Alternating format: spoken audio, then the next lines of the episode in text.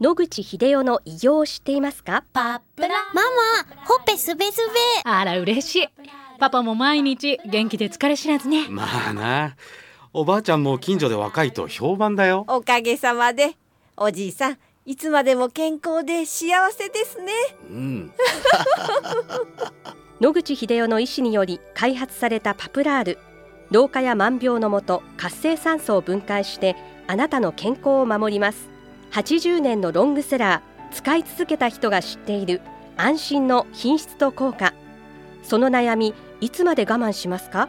お問い合わせは東洋厚生製薬所または武蔵野製薬へ。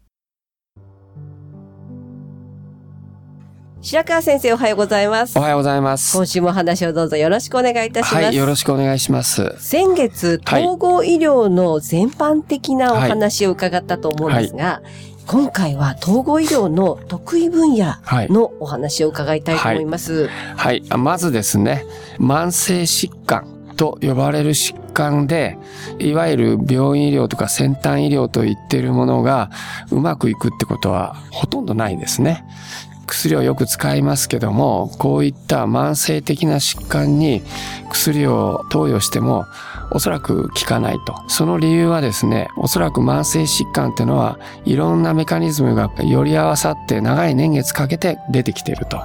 いうことだと思います。これに対して、まあ、西洋医学の薬はたった一つの成分しか入っておりません。ピンポイントでどっかを抑える、これはいいんですね。今言ったように経路がいくつもあって、その集積として最終的にその病気の症状が出てくるということになりますと、一箇所抑えてもですね、症状が改善することは期待できないし、まあ実際投与しても、まあ少しは改善しますけども、完全に改善するということが難しいと。これに対して、まあ例えば漢方薬なら漢方薬はいろんな生薬が入ってましてね、そのいろんな経路を沈めたり、あるいは活性化したりという総合的な働きによって解決するというものですね。慢性疾患のようにいろいろな経路で起こっているものに対して、いろんな成分が入っていて、それがちょうどうまく調和して抑えたり活性化したりすることによって、慢性疾患の症状を改善するということができるということは、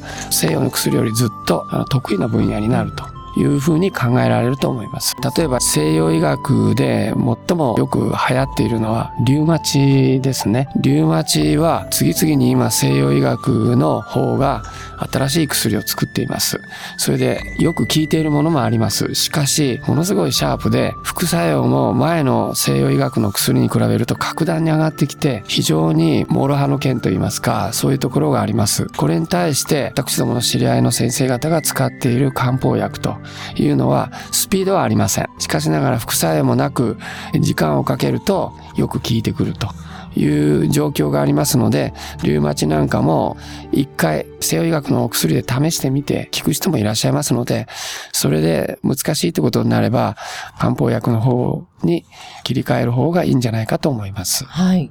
先生、西洋医療だったとすると、はい。逆に得意な分野ってありますか？もちろん東洋医学の先生方が冗談交じりに言って笑ってますけど、風邪ひいたらもう東洋医学は無理やと。西洋医学の薬飲んで熱下げて何とかしてくださいと。まあこれが正しいかどうかは知りませんけれども、私もおかしいなと思った時には、高麗人参とかですね、いろんなものを処方してもらうんですけども、そうするとよく効きます。しかし、一旦症状が出始めて鼻水垂れてる、咳する、熱が出てるっていう時に、それを飲んでもダメなんですね。高麗人参っていうのは東洋医学でいう陽にあたるもので、すでに熱が出てカッカカッカしてる時に、それをやると、かえってそれを助長してしまうっていう形で良くないことが起こるということだそうなんで、使い方を間違えると、まあ漢方薬もうまくいかない。それに対して西洋医学の薬は、そういう意味で使える可能性があるとは思います。先生、そうしますと、はい。それは西洋の薬で治ってしまうということですか？治すってことじゃないんですね。症状を短期に抑えると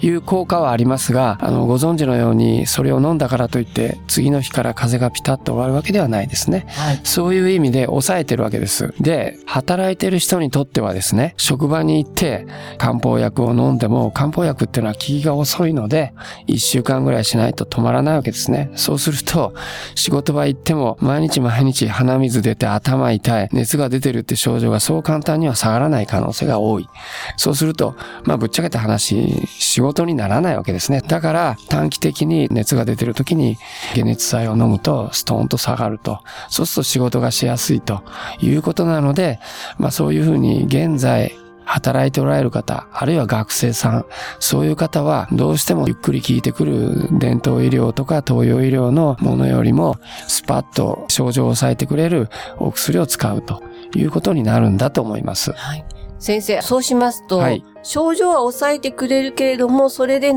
るわけではない。とすると、まあ仕事場ではそれを急遽西洋医療の薬を使ったといたしますが、はいはい。治す方向に向けてやれることは、はい、ですから、あの、職場ではそういうふうに使いますけども、お家に帰られたら、まあ、漢方薬に切り替えるという形で、できる限りその西洋のお薬を使う量を減らすとかですね、いうふうにして、よく言うと、統合医療、どちらもいいとこ取りすると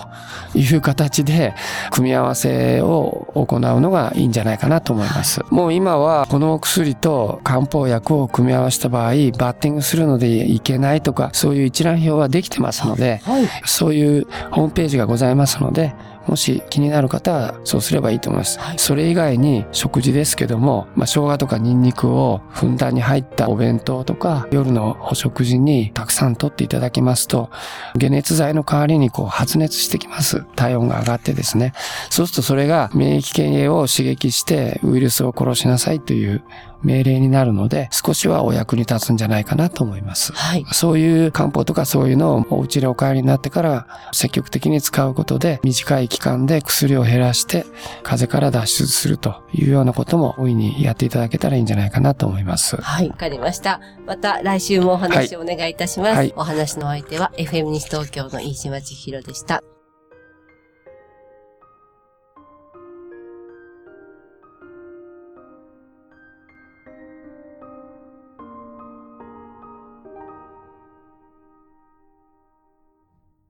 日々進化するがん治療。一般的な治療では無理と言われてしまったんですが。諦めない。独自の治療法を提案。これまでの治療がとても辛くて。まずは痛みを与えない。安心できる希望の治療を。赤坂フロイデクリニック。お問い合わせご予約は電話0364347111 0364347111